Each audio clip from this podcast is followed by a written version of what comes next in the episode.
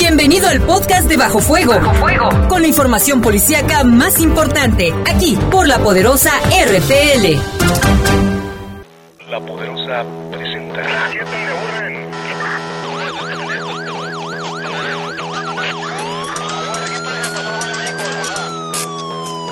La poderosa, la poderosa presenta.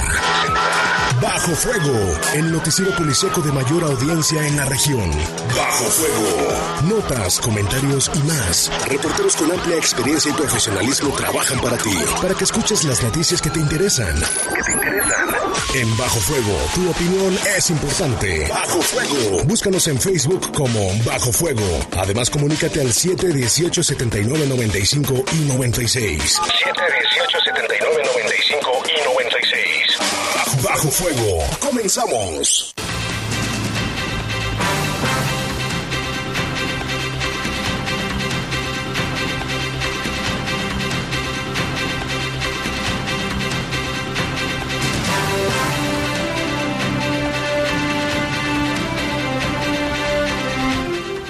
¿Qué tal? Muy buenas tardes. Gracias por escucharnos nuevamente aquí en Bajo Fuego.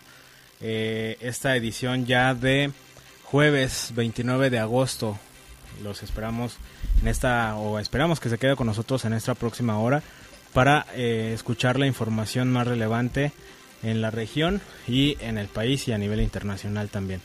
Lo saludo con gusto a Jorge Rodríguez Sabanero aquí en los controles y en cabina máster está Brian Martínez y en estos micrófonos le saluda también Iván Rivera, ¿qué tal? Muy buenas tardes. Pues ya, jueves, un día más para el fin de semana. No, bueno, empieza Ya. desde mañana. Así es, Isaide Ruiz, bienvenidos a esta emisión ya de jueves casi los últimos días de agosto para empezar todo 29 de el mes patrio. Y Mi nombre es. Eduardo Tapia Ah, sí. y bueno, vamos con un avance de la información que como mencionamos tendremos la próxima hora. Y murió el ciclista que fue atropellado por un tráiler y el conductor involucrado todavía no ha sido detenido. Y en información del día de ayer, sin rastros de los responsables de asesinar a un hombre y lesionar a otro, esto en la colonia Los Olivos. También se informó que fue vinculado a proceso, fueron vinculados a proceso tres hombres por robar una farmacia aquí en León. En información del país circula en redes sociales un video de Ricardo La Loca en donde se deslinda del ataque de un bar en Veracruz donde la cifra aumentó a 29 personas fallecidas. En información del mundo, una mujer de 51 años de edad fue detenida por agredir con un cuchillo a un menor. También quería lesionar a la hermana de este menor, los padres lo impidieron ¿En dónde? y finalmente fue detenida. En Georgia. En fue en Georgia. Bueno, ese es avance de la información. Esperamos que se comuniquen con nosotros a los teléfonos 718-7995 y el 477-718-7996. Se encuentran ahí nuestros compañeros eh, Jesús Hernández y Oliver Sánchez, quienes están atendiendo sus reportes. Por favor, comuníquese con nosotros. Sí, recordamos que por ahora no tenemos WhatsApp, entonces cualquier reporte o denuncia lo puede hacer a través de los teléfonos o en nuestras redes sociales. Son las 7 con 5 de la tarde, vamos a una pausa y regresamos. Servicios informativos. Comunícate 718-7995 y 96. Búscanos en Facebook como Bajo Fuego. Continuamos. Continuamos. Estás en Bajo Fuego. Bajo Fuego. Ne Masewale, soy Nahua. Joon Centalón, soy Cental. Ayukash Uch, soy Mije. Nakabiniza, soy Zapoteca. Y tengo derecho a que se respete mi identidad, mis costumbres. A salir a la calle sin ser discriminada por mi manera de vestir. Hablar mi lengua materna en cualquier espacio. A recibir educación bilingüe. Como comunidad, tenemos derecho a la libre determinación y ser consultados sobre decisiones que afecten nuestras tierras, bienes y recursos naturales. Somos pueblos indígenas. Reivindiquemos nuestros derechos. Consejo de la Judicatura Federal, el poder de la justicia. Y los boletos, las reservaciones. Ay, no, esto de salir de vacaciones es un martirio. Mejor vamos a la agencia de viajes. Ay, pero es que... Tranquila, hay que aprovechar la tasa preferencial que junto con Caja Popular Santa Margarita nos están ofreciendo. Pídelo a tu agencia de viajes, Caja Popular Santa Margarita. Llama al 770-0550. Somos una caja autorizada por la Comisión Nacional Bancaria y de Valores. Gracias al C4 de la policía, hemos detectado que en León la mayoría de los delitos ocurren en 70 colonias. Por eso, lo primero y más importante fue atacar el problema de raíz, iluminando las calles con tecnología LED, recuperando espacios públicos y logrando que los jóvenes se involucren más con su comunidad. Con ciudadanos de primera, el resultado es una ciudad de primera. Héctor López Santillana, primer informe de resultados. Gobierno Municipal. Ana Ramírez, B positivo, soltera. ¡Alto! ¿Ya revisaste su aviso de privacidad? No. Antes de brindar tus datos personales, asegúrate que te muestren el aviso de privacidad y autorices el uso de los mismos. Si cuentan con su aviso de privacidad. El IACIP te respalda. Alza la mano. IACIP, Instituto de Acceso a la Información Pública para el Estado de Guanajuato. Hola a todos los leoneses. Hola Silvia. Te tengo una pregunta capciosa. ¿Tú quisiste alguna vez ser bombero? Por supuesto, de hecho era mi sueño de niño, como seguramente de muchos niños más. Claro, porque representan valentía, entrega y ayuda a los ciudadanos. Sin duda, héroes anónimos. Pues Silvia, déjame decirte que se acaba de entregar la estación metropolitana número 9. Esta estación beneficiará a más de 27 mil habitantes de León, Silao y también brindará ayuda a nuestros vecinos de San Francisco del Rincón, Purísima, Manuel Doblado y Cuerámaro. El heroico Cuerpo de Bomberos de León cuenta con el personal capacitado para atender de manera eficaz e inmediata alguna situación de emergencia en la ciudad. En otras buenas noticias, se llevó a cabo el arranque de construcción de un colector pluvial sobre el Boulevard Wigberto Jiménez, del tramo del Boulevard Torres Landa a calle Costa Azul. Esta obra brindará protección en la zona en temporada de lluvias. Además, 87 colonias ubicadas en zonas de atención prioritaria se verán beneficiadas con 415 acciones de construcción de techos dignos. Amigos, también les recordamos que el próximo martes 3 de septiembre se realizará el primer informe de resultados del municipio de León. Y si quieren ver el evento, pueden hacerlo a través de la página www.leon.gov.mx o a través de las redes sociales oficiales. Sin duda, una oportunidad para conocer por qué León es cada vez mejor. Nos escuchamos en la próxima. Hasta entonces. Estás en Bajo Fuego. Bajo Fuego. Servicios informativos de la poderosa RPN. Comunícate 718 79 95 y 96. Búscanos en Facebook como Bajo Fuego. Regresamos. Regresamos.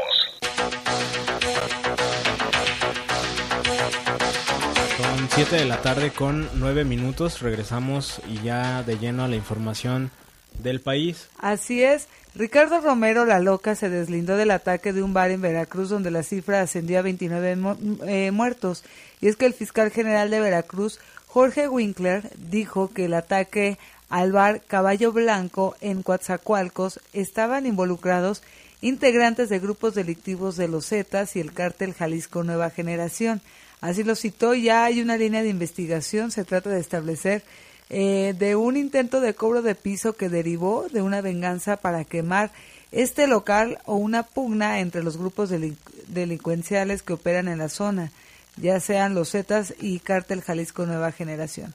El funcionario dijo que previo al ataque no se tenían reportes de amenazas o denuncias por parte de los trabajadores del bar. Hasta el momento se tiene información de que fueron cuatro las personas que participaron en el ataque y dejó 29 muertos.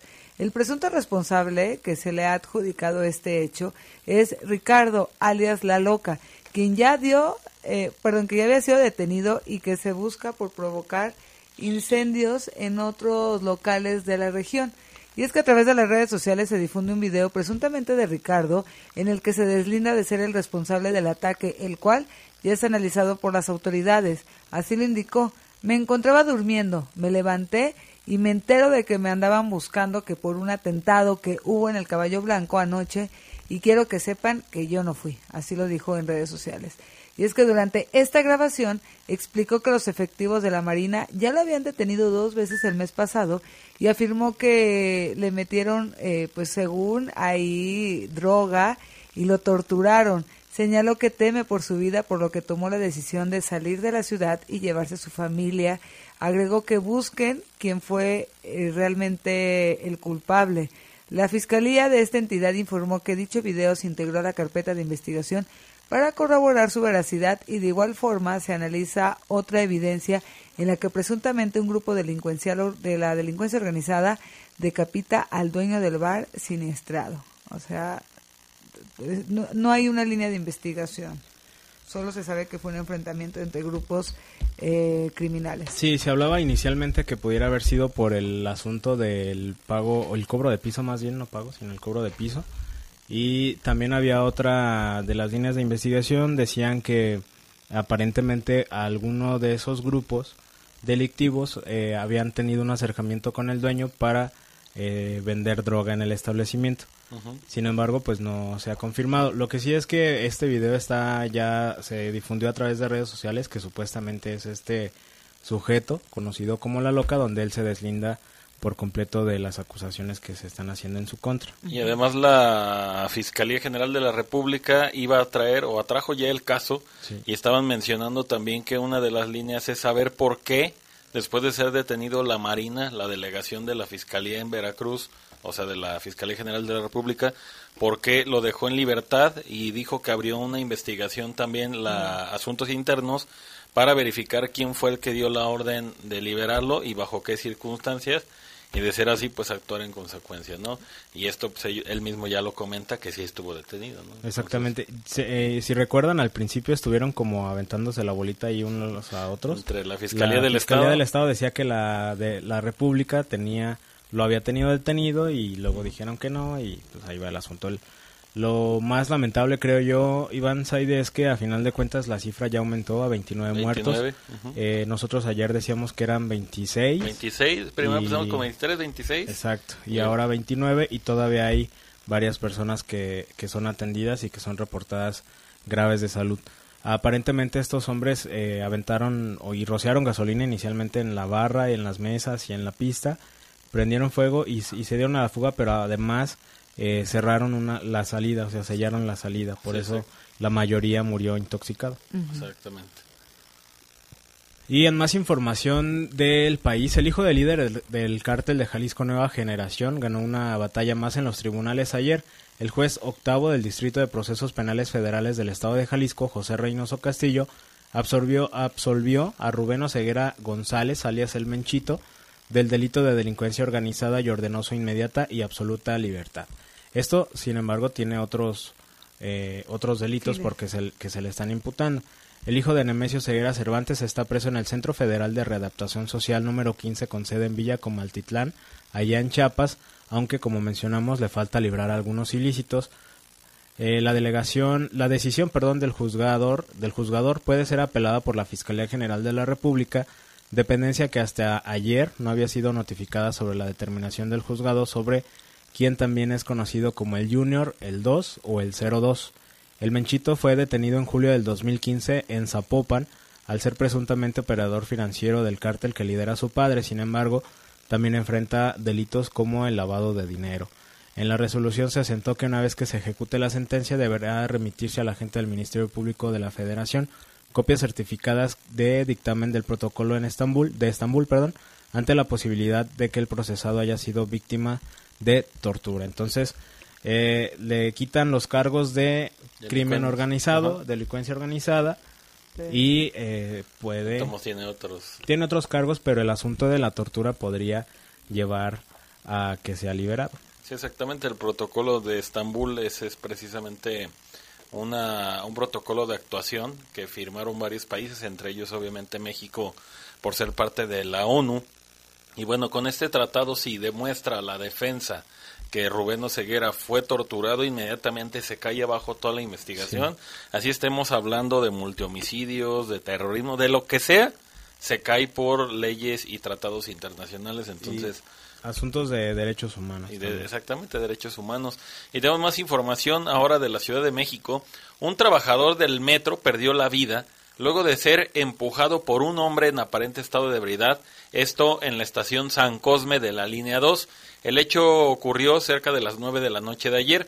De acuerdo a los testigos, este agresor vestía una playera de manga corta con color guinda y negro y discutía con el jefe de estación, quien le solicitó que abandonara la zona exclusiva de mujeres, es decir, esta persona estaba aferrada a subirse al vagón exclusivo. Minutos después, el agresor empujó a un hombre de 60 años al tren que llegaba a la estación.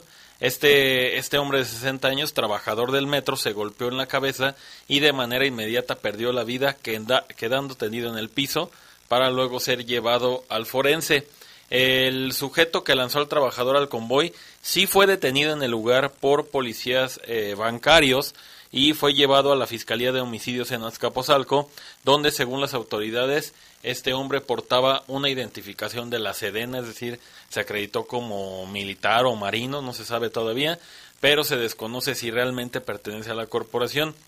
Y hay que resaltar que pues en esta línea 2 y en las inmediaciones hay bastantes personas que van como a hacer trámites a, la Sedena, precisamente que se encuentra cerca del lugar y muy posiblemente por eso digan que, es esta persona.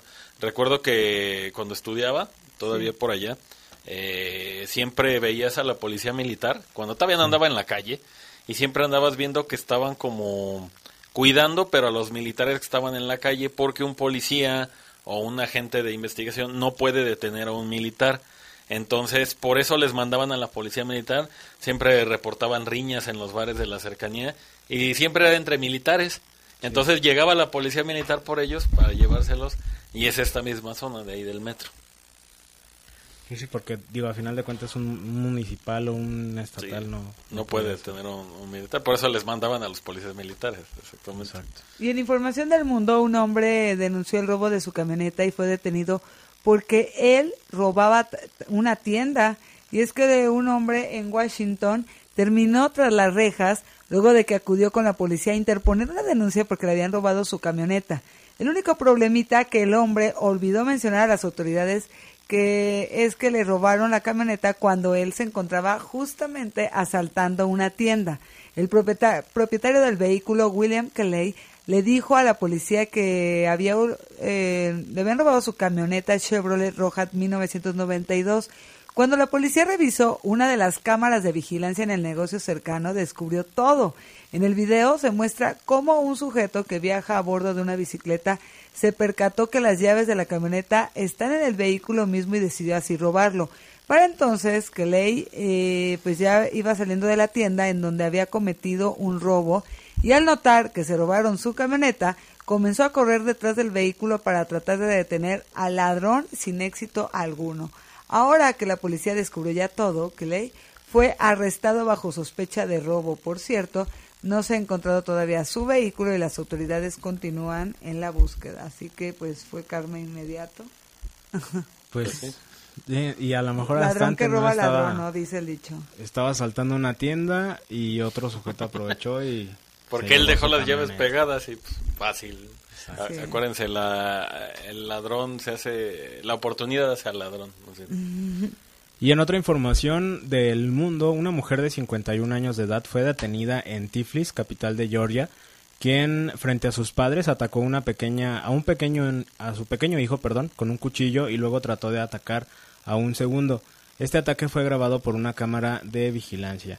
El incidente ocurrió la noche del 27 de agosto en la avenida Beijing y el video fue difundido en redes sociales, que fue difundido en redes sociales y que se ha viralizado mucho. Eh, muestra cómo una mujer con camiseta oscura de repente sacó un cuchillo de su bolso y varias veces pasa este sobre la cara del menor de cuatro años. En respuesta a los gritos de los padres, la atacante se volvió, se, o sea, se hizo para atrás, después intentó cortar a la otra niña con el mismo cuchillo, pero su padre la, lo impidió. Eh, este hombre intentó detenerle, el padre de los menores, pero no pudo, ya que la mujer lo amenazaba constantemente con el cuchillo, y luego, así como si nada, cruzó la calle y desapareció. El niño recibió heridas profundas en la nariz y la mejilla derecha, fue cosido, dice esto la cirujana que lo atendió, hicimos todo lo posible para que no necesitara cirugía plástica en el futuro. La sospechosa fue detenida al día siguiente, se trataba de una artista desempleada, nacida en 1968, la madre de esta dijo que eh, o negó la presencia de anomalías mentales en su hija, aunque no pudo explicar el, el, acto, el por qué lo hizo. Si la mujer es reconocida como cuerda, o sea, si, si no tiene problemas en sus facultades mentales, enfrentará un, eh, un proceso que va de entre 7 y 10 años de prisión.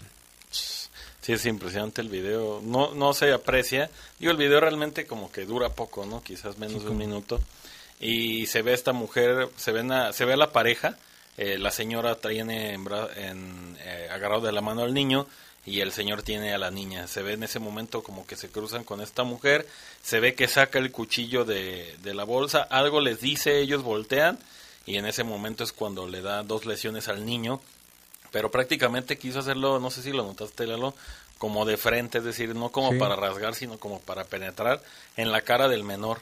En ese momento, pues obviamente el niño se ve que grita, no tiene audio, bueno, al menos los videos No, que no vi tiene tenían audio, es, es de seguridad. es como de seguridad, exactamente, nada más se ve la acción y luego se trata de abalanzar sobre la niña y el padre pues lo impide, empuja a la mujer, trata de detenerla como decía Lalo y ella cruza la calle pues sin ningún problema, se va pero es detenida. Al día siguiente, fue identificada porque estaba leyendo que este mm, este pueblo de, de Tifils, allá en Georgia, pues es bastante pequeño y es de esos pueblos donde todos se conocen.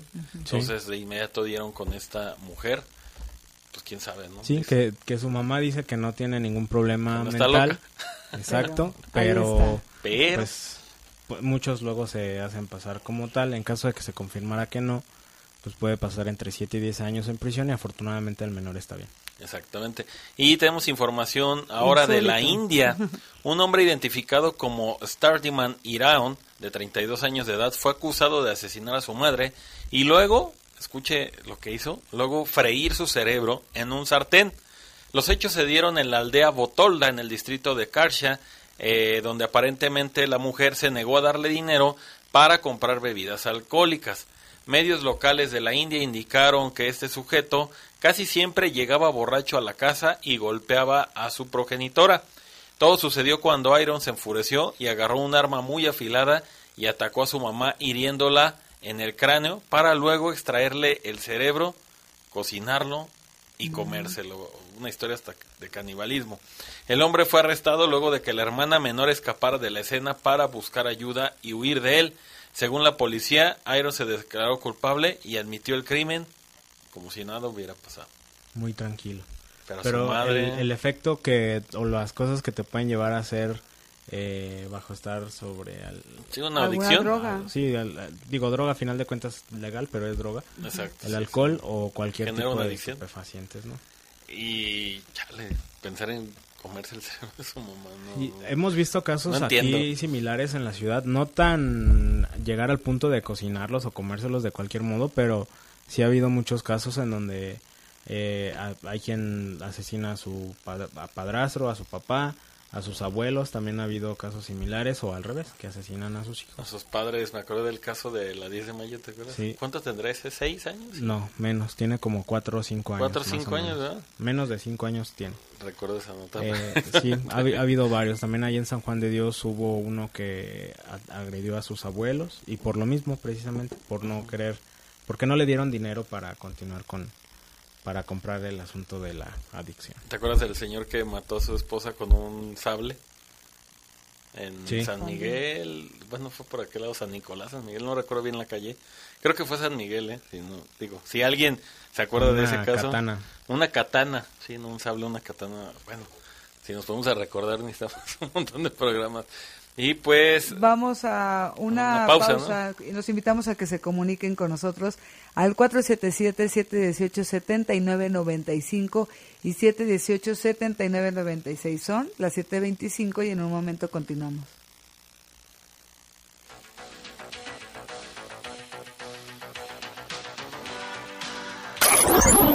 Servicios informativos. Comunícate 718-7995 y 96. Búscanos en Facebook como Bajo Fuego. Continuamos. Continuamos. Estás en Bajo Fuego. Bajo Existen momentos en los que no podemos callar. Hoy, gracias al PAN, la ley de paridad es un hecho. No daremos ni un paso atrás. Para defender nuestros derechos y la libertad de nuestro país. Somos mujeres de acción. Y te invitamos a formar parte de esta causa. A favor de la libertad de emprender y de crecer como país. Llegó la hora de que mujeres de acción como tú tomen su lugar en el PAN. PAN, 80 años de acción por México. Gracias al C4 de la policía, hemos detectado que en León la mayoría de los delitos ocurren en 70 colonias. Por eso, lo primero y más importante fue atacar el problema de raíz, iluminando las calles con tecnología LED, recuperando espacios públicos y logrando que los jóvenes se involucren más con su comunidad. Con ciudadanos de primera, el resultado es una ciudad de primera. Héctor López Santillana, primer informe de resultados. Gobierno municipal. Hace un año escuchamos. Voy a gobernar con el ejemplo y con austeridad. Voy a obtener la mitad del sueldo de lo que recibe actualmente el presidente de la República. No voy a utilizar los servicios del Estado Mayor Presidencial. No es para presumir, pero soy un hombre de palabra. Ya desapareció el Estado Mayor Presidencial. Los 8.000 elementos que cuidaban al presidente están en la Guardia Nacional para cuidar al pueblo. Al presidente lo cuida la gente. Los compromisos se cumplen.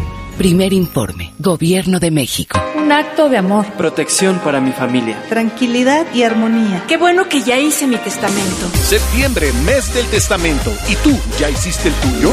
En la historia, el informe de gobierno de Venustiano Carranza. En la gastronomía, los moles de México. Y en la música, Emir Pavón. Domingo primero de septiembre a las 10 de la noche en la Hora Nacional con Patti Velasco y Pepe Campa. Esta es una producción de RTC de la Secretaría de Gobernación. Gobierno de México. A nivel federal, más de 850 instituciones y organismos están obligados a entregar la información que se les solicita. Cuando se resisten o no la dan, violan el derecho a saber. Por eso existe el INAI, para obligarlos a responder. INAI abre los expedientes de Ayotzinapa. A abrir expedientes de casos de corrupción. INAI pide investigaciones del caso Odebrecht. Y a entregar información de violaciones a derechos humanos o de interés público. INAI abre los archivos del 68. El INAI defiende tu derecho a saber. Hazlo valer. Gracias al C4 de la policía, hemos detectado que en León la mayoría de los delitos ocurren en 70 colonias. Por eso, lo primero y más importante fue atacar el problema de raíz, iluminando las calles con tecnología LED, recuperando espacios públicos y logrando que los jóvenes se involucren más con su comunidad. Con ciudadanos de primera, el resultado es una ciudad de primera. Héctor López Santillana, primer informe de resultados. Gobierno municipal. Estás en Bajo Fuego. Bajo Fuego. Servicios informativos de la poderosa RPN. Comunícate 718-7995 y 96. Búscanos en Facebook como Bajo Fuego. Regresamos. Regresamos. 7.29 de la noche. Vámonos siguiendo con toda la información que acontece aquí en la localidad. Iván o Lalo, no sé. Quien quiera, dense un tiro. No. bueno, la Fiscalía General del Estado confirmó la muerte de Crispín, este hombre de 81 años de edad, que fue atropellado ayer por un tráiler en la colonia unidad, en unidad deportiva, no es unidad obrera, es unidad deportiva. Eh, este hecho, como se lo mencionábamos ayer, fue cerca del mediodía en la, el Boulevard Congreso de Chilpancingo y Antonio Madrazo de esta colonia, la unidad deportiva, sin que se haya determinado todavía alguna mecánica sobre los hechos. Paramédicos que atendieron a Crispín lo llevaron a recibir atención médica en donde se confirmó su fallecimiento. Después de este accidente recordemos que el conductor del tráiler abandonó el vehículo y se dio a la fuga sin que hasta el momento se conozca sobre su paradero, por lo que se continúa con la investigación. Pues sí, ayer decían que, que este hombre iba en bici, no sabemos la mecánica, se, pre se, presumiría que a lo mejor atravesó imprudentemente, pero pues también hay pues falta Otra que, víctima, ¿no? De... Sí, de, de, atropellamiento aquí en León. Uh -huh. Y en la información que se generó ayer, Lalo, amigos, en la colonia Los Olivos, un hombre fue asesinado y otro más resultó lesionado tras la agresión con armas de fuego ahí en, en la esquina de la calle Santa Catalina, casi con Malinche, a las afueras del 113. No, es Santa, es Santa, Santa Rebeca. Santa Rebeca, sobre Santa Rebeca. Algunas versiones sobre la agresión llegaron, eh, dicen que llegaron dos sujetos que circulaban a bordo de un automóvil gris y dispararon sin mediar palabra para luego darse a la fuga. En el lugar se confirmó la muerte de Luis Aldo, de 25 años de edad, mientras que otro hombre, quien no fue identificado plenamente, fue llevado a recibir atención médica primero a un hospital particular, lo estabilizaron ahí y luego se lo llevaron al hospital general. Aunque se realizaron operativos, no hay personas que hayan sido detenidas en relación a los hechos, pero pues otro homicidio y una persona lesionada. De inicio se decía que había tres personas lesionadas, ¿no? Hasta que se confirmó que nada más fue un fallecido y un lesionado como tal. Sí, uh, en el lugar decían de otro, de un tercero, como dices, eh, pero aparentemente la lesión no fue como de gravedad. Pues sí, a lo mejor no ameritó traslado. Sí, o a lo mejor luego pasa que los llevan a recibir atención médica, los dan de alta y ya la fiscalía no tuvo conocimiento pleno de, de más datos del lesionado. Exactamente. Y también el día de hoy, cerca de las 10 de la mañana, se reportó, eh, como ayer le mencionábamos, un, un accidente por descarga eléctrica. Eh, hoy se registró otro, cerca de las 10 de la mañana, en Boulevard Aeropuerto y calle Tajo Santana, ahí en San José el Alto. Javier eh, fue lesionado, fue llevado a una clínica del Seguro Social y aparentemente estaba laborando en una grúa. Este estaba en la canastilla y tocó los cables, lo que generó la descarga eléctrica y pues bueno, fue trasladado al hospital. No es grave, digamos, sí de consideración la lesión no grave, sí va a poderse recuperar sin mayor problema, pero sí va a tener que estar hospitalizado algunos días por esta lesión y nuevamente pues eh, creo yo que también aquí cabe mucho el asunto de que seguramente no traía el equipo que corresponde para hacer este tipo de labores. Sí, el equipo adecuado y, la, y el nulo conocimiento de cuáles son los cables, cables de energía eléctrica, porque normalmente en los postes te ponen abajo los cables, ahora sí que de la tele de paga, servicios que no no no, trae, no, No requieren generan no luz, generan luz, energía el- energía, eléctrica. y los de hasta arriba le llaman los cables de alta, que son los cables de alta tensión. Y pues bueno, a lo mejor la gente muchas veces no sabe de esto.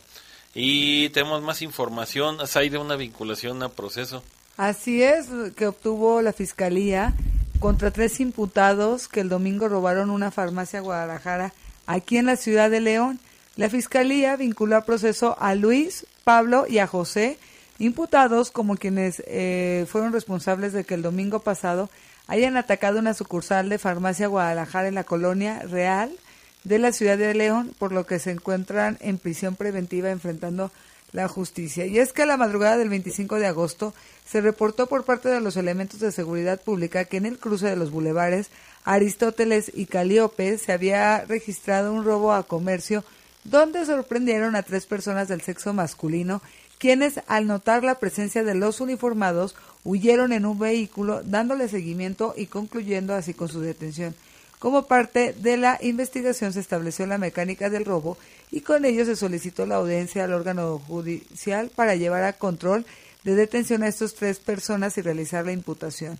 En la audiencia el juez calificó de legal la detención y tras la exposición de los datos de prueba se resolvió que los tres imputados quedaron vinculados a proceso penal, quienes van a permanecer en prisión como medida cautelar donde van a esperar su juicio para ser sentenciados, pero ahí está, estos son el tipo de información que nos gusta también dar del seguimiento y la detención de los propios delincuentes eh, casi en el hecho.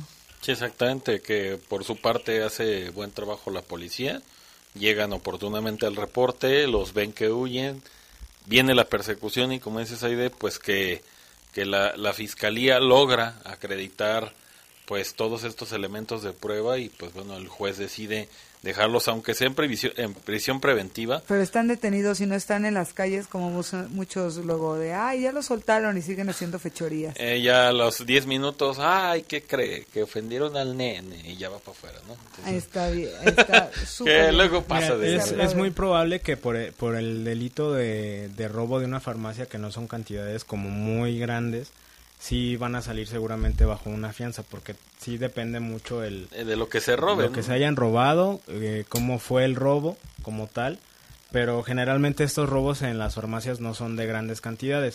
Sí, sí. Eh, y probablemente, que es lo más seguro, eh, sí vayan a salir libres, pero por lo menos van a estar un tiempo en prisión. Ya están como fuera de Ya está, circulación un sí, rato. ya, por lo menos van a estar tranquilos un rato y esperemos que eso también sirva este pues para que le bajen ¿no? al asunto del robo Pues sí. y ya si en al dado momento llegan a salir libres y los vuelven a agarrar ya es un agravante para un juicio posterior ahí también recae el asunto de las denuncias de las denuncias y de aparte que la, la fiscalía tenga los datos siempre a la mano y decir, bueno, es que este es reincidente, porque en el sistema de justicia penal no se dice que, que cuando hay reincidencia, pues ya aplica como una condena más alta, ¿no? Como, como la de tú no entiendes, y pues ya se queda más adentro.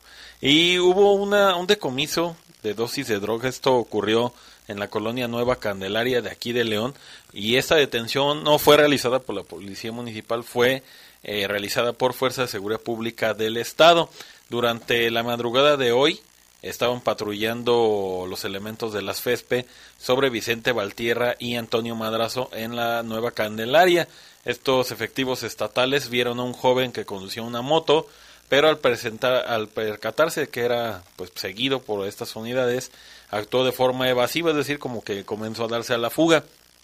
Tras alcanzarlo y luego de revisarlo, le fueron aseguradas entre sus pertenencias 12 bolsas de plástico en donde había hierba verde y seca con características de marihuana que equivalen a cerca de 100 dosis según lo da a conocer en este boletín las Fuerzas de Seguridad Pública del Estado.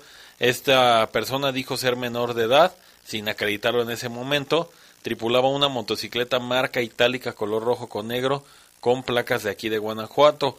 Como ya, bueno, pues viendo los registros, precisamente lo que le decíamos, la reincidencia, pues resulta ser que este jovencito cuenta con 17 arrestos por diversas falsas administrativas. Tras esta detención de, y esta, pues que se encontró la droga, fue puesto a disposición de la autoridad especializada junto con la motocicleta y la droga. Yo creo que la droga valía más que la moto, yo creo. Probablemente. muy, muy económicas. Y también aquí en León, eh, elementos de las Fuerzas de Seguridad Pública del Estado detuvieron durante los patrullajes a una persona que conducía una camioneta que tenía el número de identificación vehicular, que es el, NIP, se le conoce. O el número de serie. El número de serie. Este, estaba alterado durante el recorrido en las inmediaciones de la carretera León en dirección hacia la comunidad de Barretos. Oficiales de, la, de las fuerzas del Estado detectaron a una persona a bordo de una camioneta, el cual estaba mal estacionado. Después de realizar la inspección de la unidad, se informó o se localizó que este número estaba, eh, había un desprendimiento pues del número y estaba alterado y es una camioneta Datsun tipo pickup con placas de circulación de aquí del estado. El conductor se identificó como Rafael de 25 años de edad que tiene domicilio aquí en esta ciudad y cuenta con 11 arrestos por diversas faltas administrativas. La camioneta finalmente pues quedó a disposición de las autoridades. Pues algo traía, tantas detenciones y luego alterada la camioneta, pues algo estaba haciendo. Y Así es, la Secretaría de Seguridad recuperó un vehículo con reporte de robo y también a una persona. Luego de que, de que había sido robada presuntamente a mano armada, de este eh, jueves la Secretaría de Seguridad recuperó y detuvo a una persona. El, el hecho perdón, se registró a las 10.50 de esta mañana y derivado de un reporte realizado al número de emergencia 911 se dio aviso a las autoridades de que un hombre pues este con pistola hermano despojó de su vehículo a Antonio de 28 años. Se informó que Antonio circulaba sobre el Tajo de a Santa Ana del Conde Boulevard Aeropuerto en la colonia San José El Alto, cuando un hombre a mano armada lo despojó de su automóvil. Al contar con las características del vehículo Volkswagen Gold 2016, el presunto responsable y los preventivos realizaron un operativo de búsqueda. Los oficiales de la policía vieron que circulaba sobre la calle Rivera Anáhuatl y Rivera Maya de la colonia Rivera de Barceló y tuvieron allá a la vista un vehículo que coincidía con estas características, motivo por el cual le marcaron el alto al conductor. Apegados al protocolo indicaron al hombre que el motivo que lo habían detenido era para revisarlo, así como al vehículo. En ese momento se confirmó que el vehículo contaba con este reporte de robo y el hombre se identificó como Víctor Sergio de 33 años y no se le encontró ningún tipo de arma. Víctor Sergio fue detenido y puesto a disposición de la autoridad, quien determinará su situación legal.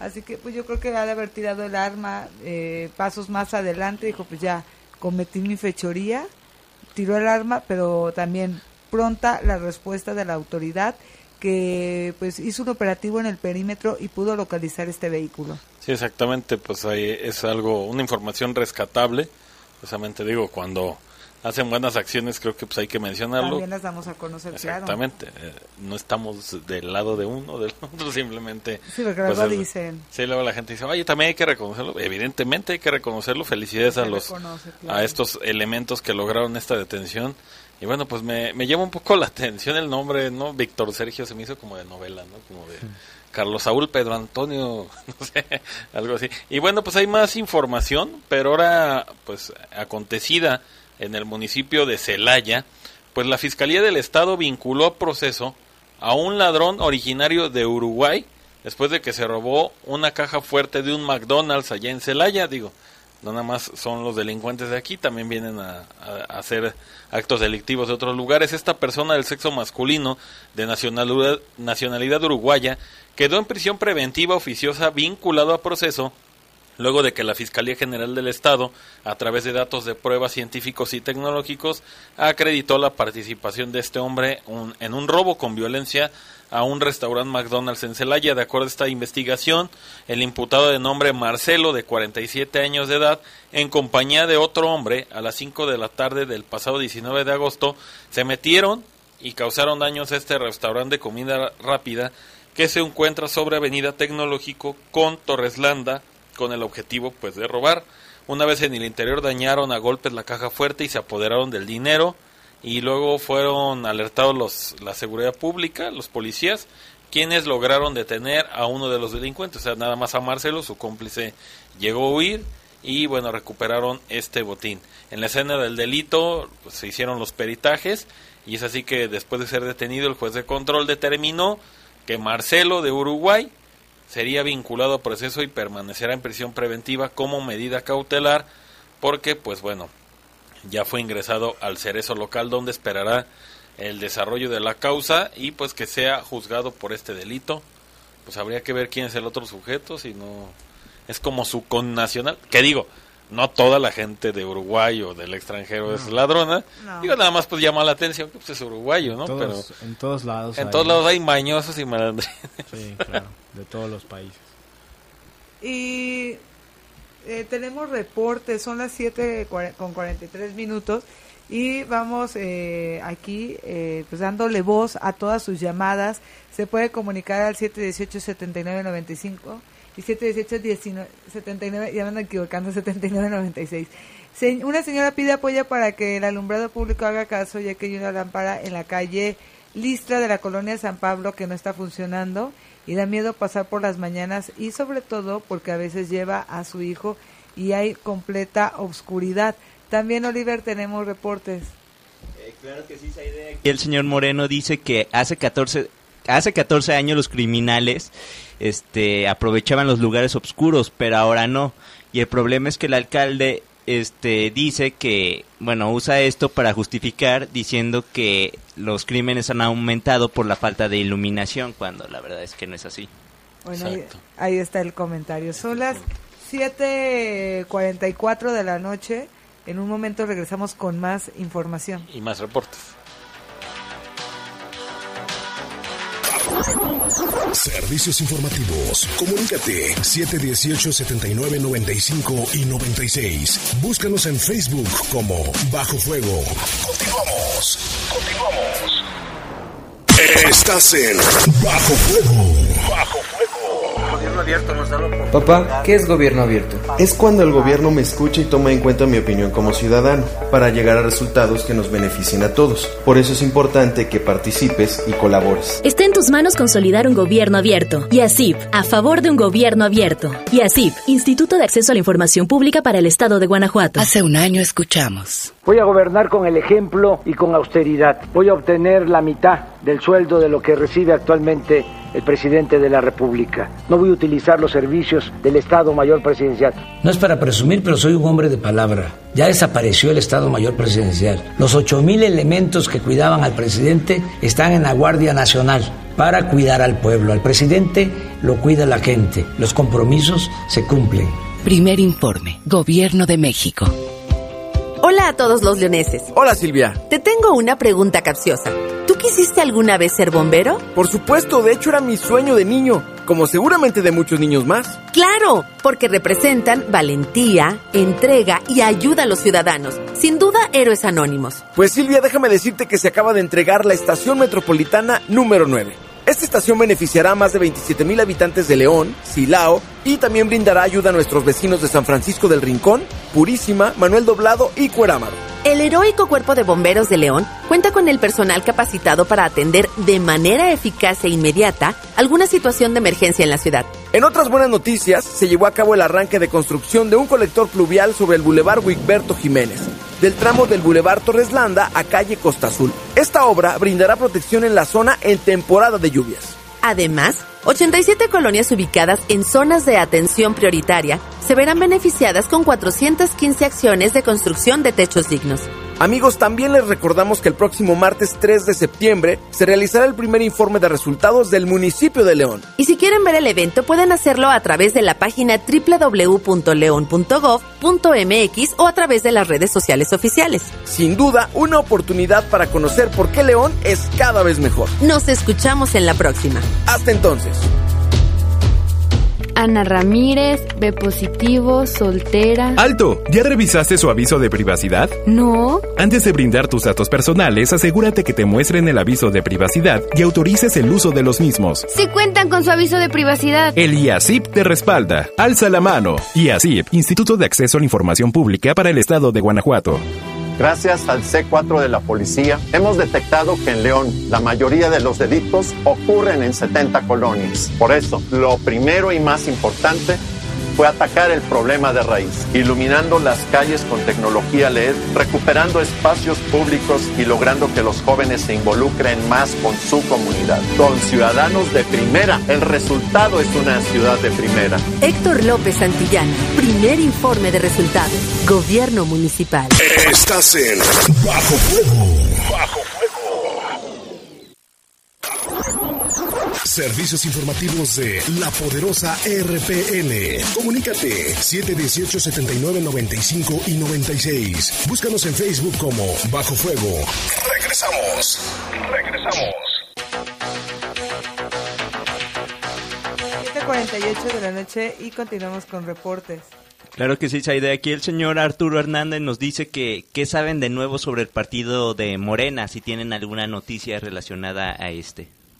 Ah, pues alguna actividad que se Sí, realiza. algo deben de estar haciendo, pero sí, ¿Cómo? Es que generalmente quizás en, como no en son el noticiero campañas- de la mañana lo checamos con Tere directamente. Sí, que se especializan en este tipo de noticias.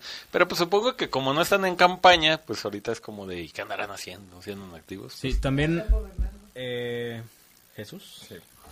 Este, bueno, nos marcó la señora María de Jesús Mena y nos reporta que hay un terreno que ya tiene la hierba muy, pues ya está muy grande la, la hierba. Y le da miedo que pues vaya a haber algún, eh, que vaya a haber dengue, vaya. Y pues eh, la, este terreno está en la calle Muñoz, en la colonia Chapalita, entre Jalisco y Zacatecas. Ah, pues Jalisco igual, digo, puede llamar a, a línea directa, es 072 ahí, ¿de verdad? Pero no, no, sé si ahí aplique porque debe- de- en teoría debería tener un, Un dueño que se debería hacer Exactamente. responsable. Pero sí, más bien que marque y que le den. Sí, que le den informes porque a lo mejor y no tiene dueño. Digo, no sabemos la, la situación, pero sí directamente en presidencia y sí nos han reportado varias veces este tipo de situaciones, pero pues no sabemos cómo, cómo actúan esas dependencias en estos casos donde se supone que habría alguien, ¿no? Y tienes más reportes. Este, sí, tengo uno, uno más. Eh, el señor José Murgía, eh, ayer, el- precisamente el día de ayer a las 7 de la noche, reportó, o perdón, solicitó una, una unidad de... De policía. Ajá, de policía y pues no, nunca llegó. Entonces, pues quiere ver qué pasa ahí, qué, ¿Qué? situación procede o algo así. Pues es algo que eh, eh, creo que es muy común, ¿no? Que, que luego pues le hablan a las patrullas y no llega. Digo que también hay una situación que se priorizan, priorizan a veces los reportes. Y digo, si a lo mejor alguien los llama porque hay alguien sospechoso, pero en ese momento tiene un reporte de un homicidio como el de los olivos, algo así, pues van a atender primero esos reportes, ¿no? Pero, digo, no sabemos qué situación pase, pero pues también puede checarlo directamente en el 911 y preguntarle si guardó su número de folio. Pues, oye, ¿qué pasó? Que nunca llegó la unidad, ¿no? De policía. Digo, a ver qué es lo que sucede ahí.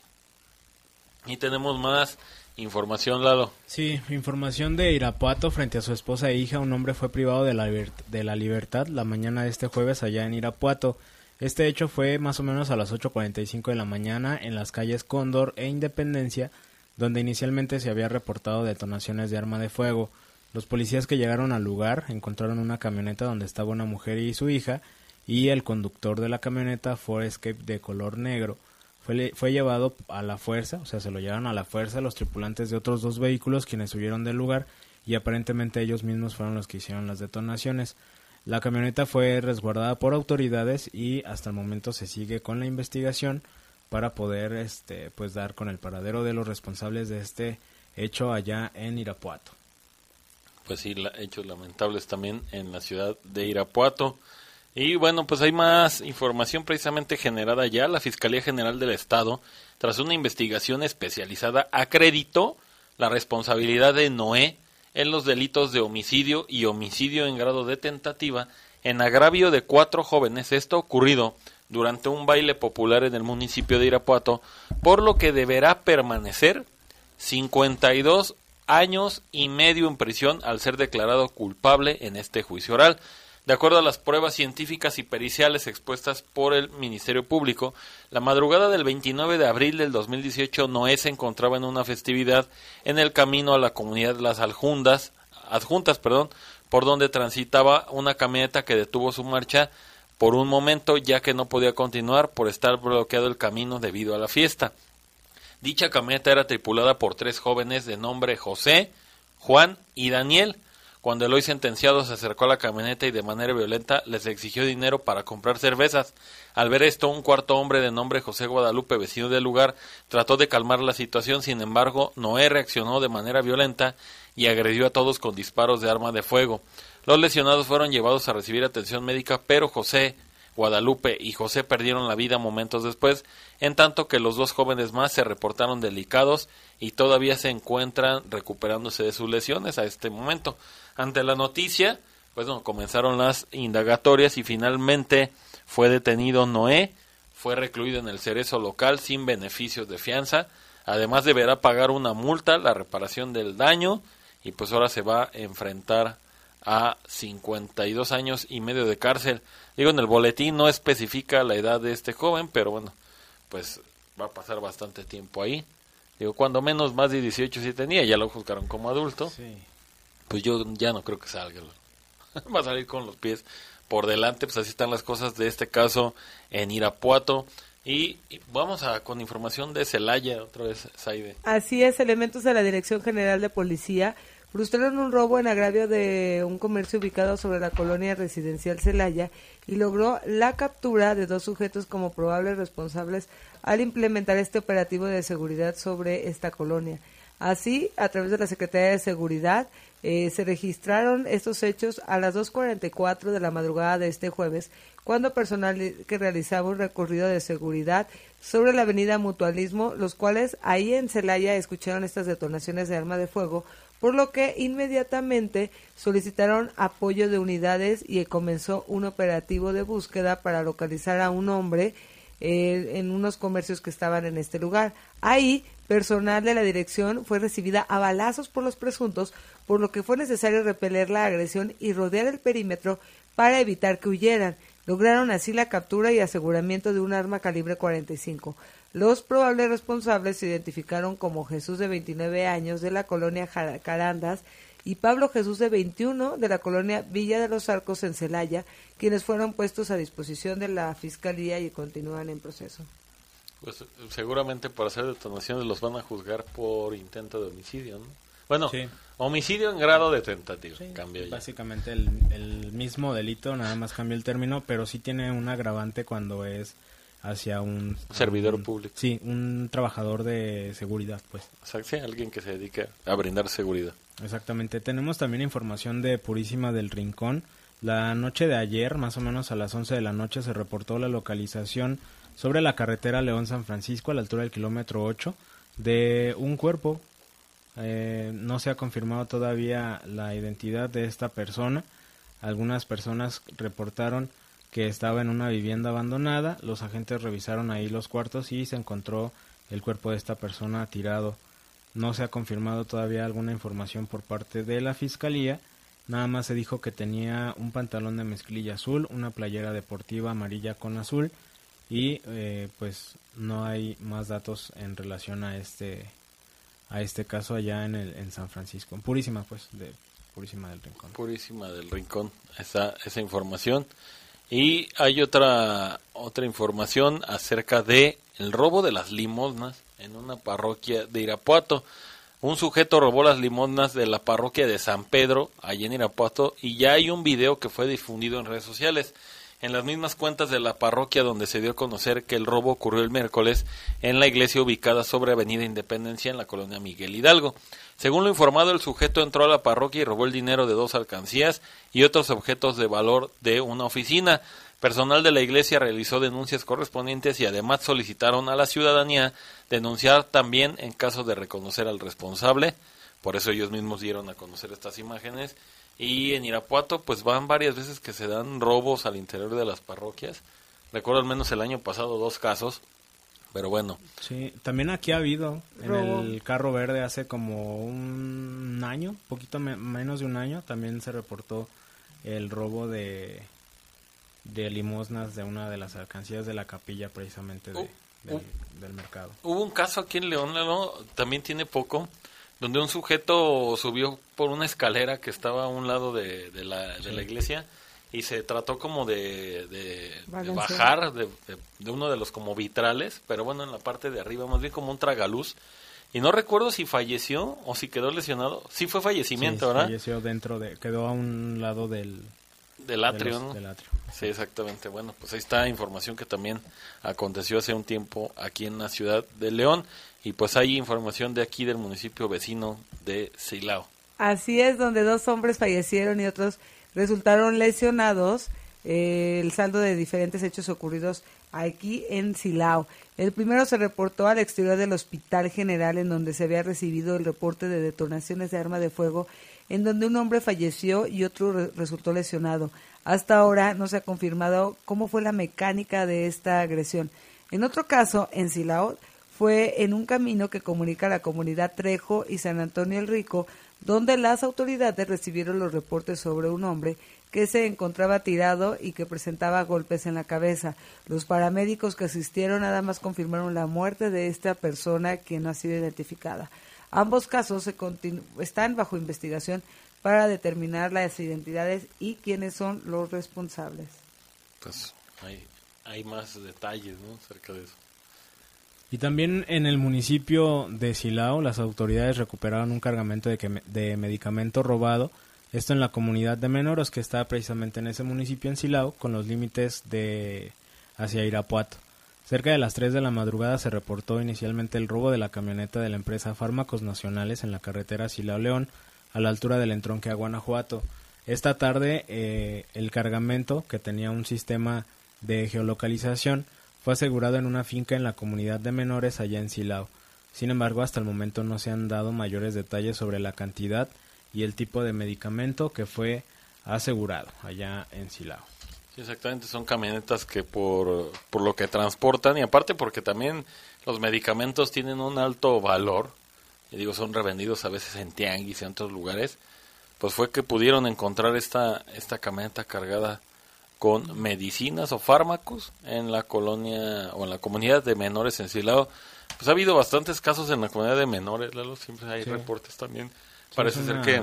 Una zona no sé si llamarlo conflictiva, pero, pero sí hay muchos, muchos hechos en, en, la zona. Sí, cuando menos pasan muchas cosas en ese lugar de menores en Irapuato. Y pues bueno, ya hemos llegado a las 8. Nada más un, un, último reporte que me hizo llegar Jaime por parte de del señor Jesús Cervantes para reportar al autobús 450 de la ruta 26 que el operador no hace ascenso ni descenso en Country Club Los Naranjos siempre circula por los carriles centrales para no pararse. Es un reporte que manda Jesús Cervantes y es este a él se lo mandó inicialmente la señora Esther Díaz. Muchas gracias. Eh, no sé si tengan algo más. No, pues nada más. Saludos a todos. Pásenla bien. Y los invitamos en este jueves a que continúe con nosotros en el poder del fútbol.